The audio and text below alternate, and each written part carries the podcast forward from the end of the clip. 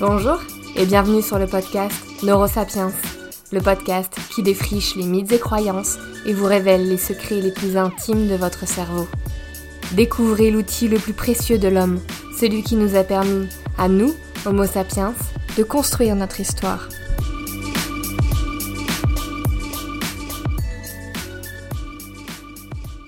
Hello les neurosapiens, j'espère que vous êtes prêts parce que c'est reparti pour une nouvelle saison et je suis super contente de vous retrouver après ces semaines de pause durant lesquelles je vous ai concocté une saison 2 aux petits oignons et j'espère qu'elle vous plaira autant que la première. D'ailleurs, pour le premier épisode de la saison 2, j'ai choisi un sujet en écho avec le premier épisode de la saison 1 qui portait sur l'alimentation. Aujourd'hui, nous allons parler du goût. Comment fonctionne le goût dans le cerveau? Pourquoi existe-t-il des différences de goût?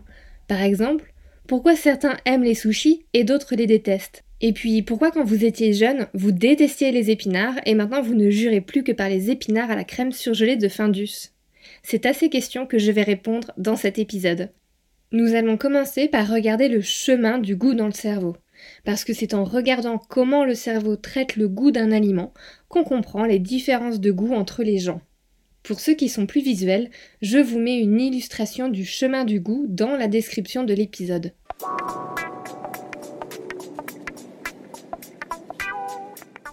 Commençons par regarder le chemin du goût de la bouche au cerveau. La description que je vais vous faire est détaillée et va durer plusieurs minutes. Mais sachez que lorsque la fourchette arrive à la bouche, il faut moins de 150 millisecondes pour que l'information qui part de la bouche arrive dans le cerveau. La bouche est tapissée de papilles. Ce sont des récepteurs gustatifs. Ces papilles vont capter la température de l'aliment, sa texture, mais aussi ses saveurs. Les papilles vont détecter toutes les saveurs d'un aliment. Il en existe cinq fondamentales le sucré, le salé, l'acide, l'amer et un autre petit nouveau dont on entend peu parler, sauf si tu regardes Top Chef, qui est l'umami. En japonais, umami signifie délicieux, savoureux. On l'utilise pour illustrer le goût du monoglutamate de sodium, notamment perçu dans la viande ou les champignons par exemple. Les papilles vont transformer les informations des aliments qu'elles détectent en messages nerveux. Et ces informations nerveuses, elles vont partir de la langue et migrer en remontant le long de trois nerfs vers le tronc cérébral, et plus précisément vers le noyau solitaire du bulbe rachidien. Ce noyau solitaire, si vous voulez vous faire une idée de son emplacement, il se trouve pile au milieu entre le haut de votre gorge et le bas de votre crâne. Donc il est un petit peu au-dessus de votre cou, quoi. Ici, les informations gustatives ne vont faire que passer, même pas le temps de faire un petit coucou. Les informations vont tout de suite rejoindre un autre nerf, un seul cette fois-ci, qui va les emmener direction le thalamus. À savoir, ces informations transmises par les récepteurs gustatifs de la langue ne représentent que 20% de la construction du goût d'un aliment. 80% des informations concernant les saveurs sont en réalité transmises par les récepteurs de l'olfaction. Vous deviez vous en douter puisque cela explique pourquoi vous perdez le goût lorsque vous êtes enrhumé. Lorsque l'aliment est mâché, il libère des molécules odorantes qui voyagent de la bouche au nez par la voie rétronasale. Ces molécules vont venir trouver les récepteurs de l'olfaction. Comme pour la langue, les récepteurs olfactifs vont envoyer un message nerveux qui va voyager jusqu'au thalamus. C'est dans ce thalamus que les informations gustatives et olfactives se rejoignent et se combinent. Le thalamus se trouve vers le milieu du cerveau au niveau de vos yeux. Le thalamus est la structure qui filtre les informations sensorielles. Toutes les informations sensorielles vont converger ici au début de leur parcours pour qu'on puisse créer une image multisensorielle de ce qu'on mange, de ce qu'on sent, de ce qu'on voit. Le thalamus va permettre de relier et créer du sens entre le visuel d'un fromage coulant, son goût fort et son odeur qui embaume la pièce. Une fois les informations gustatives et olfactives combinées, elles vont être emmenées vers le cortex gustatif, où va se former la perception de la saveur. Le cortex gustatif se trouverait juste derrière nos yeux. Il serait composé de clusters, c'est-à-dire de groupes de neurones, qui vont traiter les informations liées à des saveurs spécifiques. Un cluster pour l'amertume, un cluster pour le salé, un cluster pour le sucré, etc. Notez que la perception de la saveur, et donc la capacité à mettre des mots dessus, arrive après que les informations sensorielles de l'aliment, la vue, l'odeur, la texture et le goût, soient combinées. Le goût final d'un aliment est avant tout une construction cérébrale obtenue grâce à la combinaison des sens. Mais le voyage des saveurs dans le cerveau ne s'arrête pas au cortex gustatif. Ces informations sont projetées par la suite dans d'autres zones du cerveau. Par exemple, les informations voyagent vers l'hippocampe, le siège de la mémoire, vers l'hypothalamus, qui régule une bonne partie de la satiété, mais aussi dans le système limbique, le centre des émotions et du plaisir. Comme vous le voyez, le fait de s'alimenter n'est pas juste une question d'appétit et de satiété, c'est aussi une question de mémoire, d'émotion, de plaisir.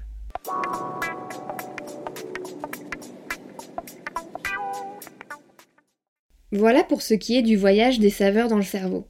Ça, c'est la théorie qui existe depuis de nombreuses années et qui, par sa simplicité, est devenue influente et acquise. Cependant, dans le monde scientifique, l'existence d'un cortex dit gustatif est très largement controversée.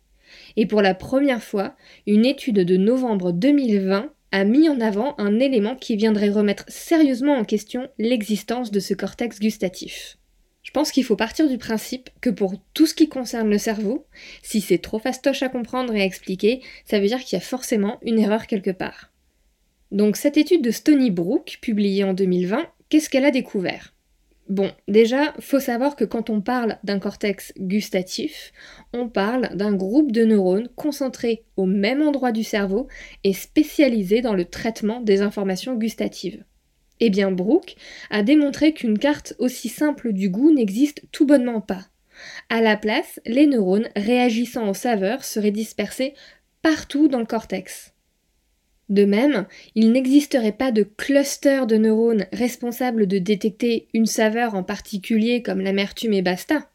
Certes, certains neurones ne réagiraient qu'à un type de saveur, mais la majorité réagirait à toutes les saveurs, sans spécialisation particulière.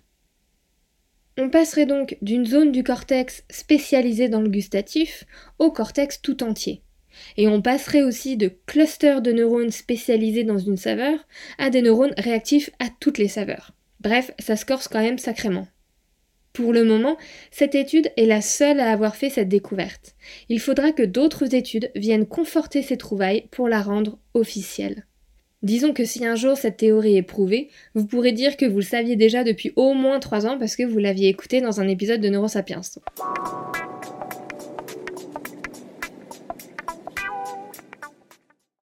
Passons aux différences de goût. Le chemin des saveurs semble être le même pour tous. Langue, nez, tronc cérébral, thalamus, cortex. Et pourtant, nous n'avons pas tous les mêmes goûts. D'où cela peut-il provenir?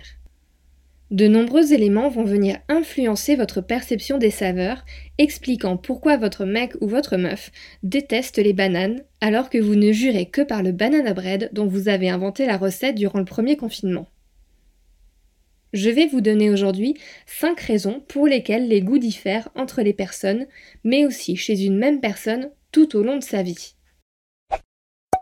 Première raison, je vous en parlais tout à l'heure, le goût est une construction cérébrale issue de la combinaison des sens. Quand on va manger du chocolat noir, par exemple, on voit sa couleur noire intense, on touche la dureté des carreaux de chocolat, on le sent, et ensuite seulement on goûte sa saveur amère et un peu sucrée. La vue, le toucher et l'odorat vont venir altérer le goût qu'on va avoir du chocolat.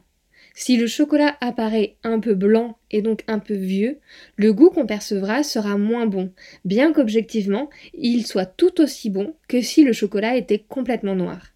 C'est pour ça aussi que reconnaître des aliments les yeux bandés peut se révéler être un challenge. Bref, la vue est primordiale dans la construction du goût. Deuxième raison, la culture. La culture dans laquelle nous évoluons viendrait influencer nos goûts. Avez-vous déjà entendu cette histoire selon laquelle Danone, Mars ou encore Nutella modifieraient les goûts de leurs produits en fonction des pays où ils sont commercialisés? Eh bien, cette stratégie n'est pas des plus insensées, et certaines études commencent à se pencher sur ces différences culturelles. Deux études de l'Université de Copenhague ont montré que les Danois ne sont pas aussi bons que les Chinois pour détecter les goûts amers. Cela serait lié à des différences anatomiques sur les langues des Danois et des Chinois, et plus précisément au nombre de papilles sur la langue. Selon leur nationalité, les consommateurs éprouvent donc des goûts différents pour un même produit. D'où l'intelligence des entreprises de fabriquer des produits aux goûts différents selon le pays où l'entreprise exporte. Ce phénomène culturel touche aussi la texture d'un aliment. La même étude a montré que 77% des Chinois préfèrent les aliments qui ne nécessitent pas beaucoup de mastication, comme les boules coco, tandis que 73% des Danois préfèrent manger des aliments plus durs qui nécessitent de mordre et de mâcher, comme les carottes par exemple. La raison de ces différences reste inconnue, mais les chercheurs soupçonnent qu'elles découlent de différences dans la culture alimentaire, dans les façons dont nous apprenons à manger, mais aussi de l'agriculture initialement présente dans le pays avant la mondialisation. Troisième raison expliquant les différences et l'évolution du goût. L'environnement, l'ambiance dans laquelle on est quand on mange. Lorsqu'on mange, on ne perçoit pas seulement les saveurs du plat, nous recevons aussi des informations sensorielles de notre environnement, de nos yeux, de nos oreilles, des souvenirs du lieu qui nous entoure. Une étude de l'université de Cornell a créé une expérience pour nous le montrer. Ils ont vissé un casque de réalité virtuelle sur la tête de 50 personnes. Les participants devaient déguster du fromage bleu type Roquefort dans trois situations en réalité virtuelle. Ils étaient d'abord placés visuellement dans une cabine standard, rien de bien folichon, une table, une chaise avec des murs un peu gris. Puis ils étaient placés visuellement assis sur un banc dans un superbe parc. Puis ils étaient placés dans une étable avec une ambiance un peu ferme, avec du foin, etc. Les participants ne savaient pas que les échantillons de fromage étaient identiques lors des trois expériences en réalité virtuelle et ont évalué le goût piquant du roquefort nettement plus prononcé lorsqu'ils étaient placés dans les tables, soit dans un environnement beaucoup plus fermier.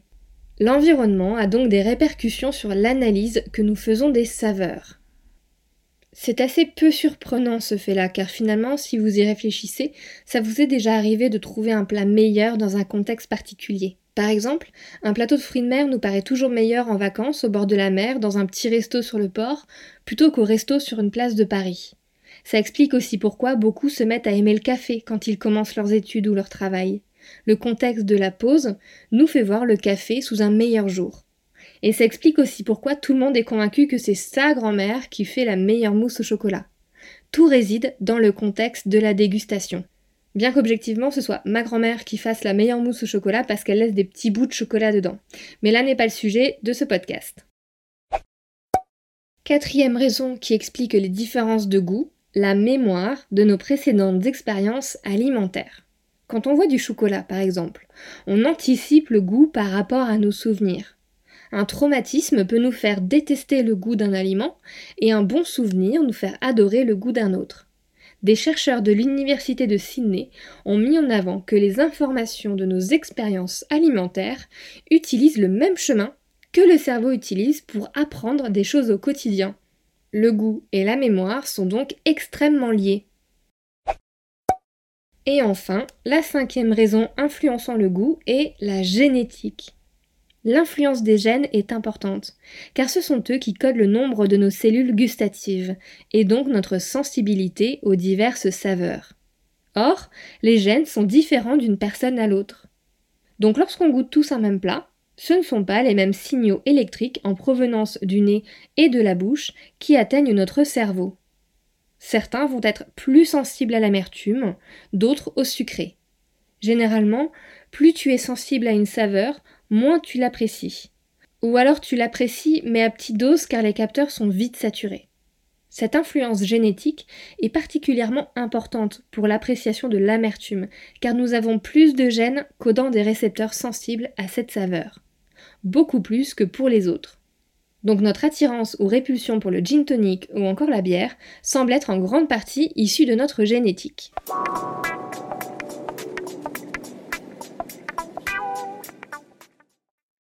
Je vais terminer cet épisode sur une découverte que je trouve ultra intéressante.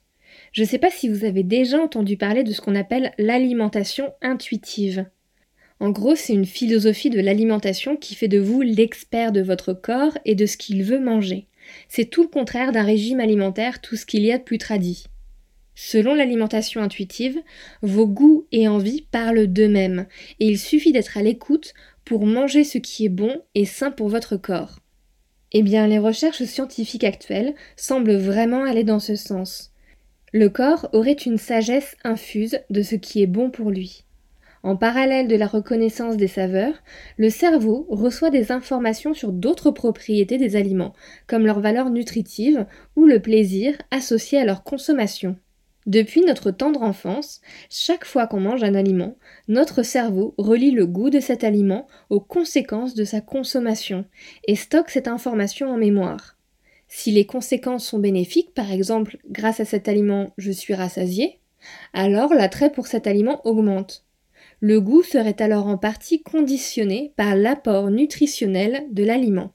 Un chercheur de l'université de Sydney a commencé des études sur le lien entre nos goûts et le circuit favorisant l'espérance de vie. Donc peut-être que d'ici quelques années, nous découvrirons que nos goûts alimentaires sont en fait au service de notre survie individuelle.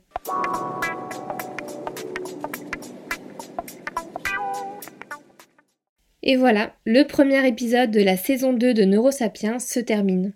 Dans cet épisode, nous avons appris que le goût n'est donc pas une réalité, mais une construction, une représentation que se fait l'individu. Une représentation multisensorielle influencée par la génétique, la mémoire, l'environnement et la culture. D'où les différences de goût entre les personnes et l'évolution des goûts tout le long de notre vie. C'est pour ça qu'en matière de goût, comme le souligne Patrick MacLeod, qui est président de l'Institut du goût à Paris, il n'existe pas d'observateur standard. En 1998, dans une étude menée par l'Institut national de la recherche agronomique de Montpellier, des sommeliers réputés ont été chargés de classer par ordre de préférence 18 vins dont ils ne connaissaient pas l'origine. Résultat, certains vins de table se retrouvaient en première place devant des crus prestigieux. Bref, goûtez toujours tout pour vous faire une idée par vous-même. Je vous remercie de votre écoute et espère que vous avez apprécié cet épisode. Si vous aimez ce podcast, vous pouvez nous le dire en commentaire, vous abonner ou nous noter sur iTunes et Apple Podcast. J'ai hâte de vous retrouver pour un prochain épisode. À dans deux semaines!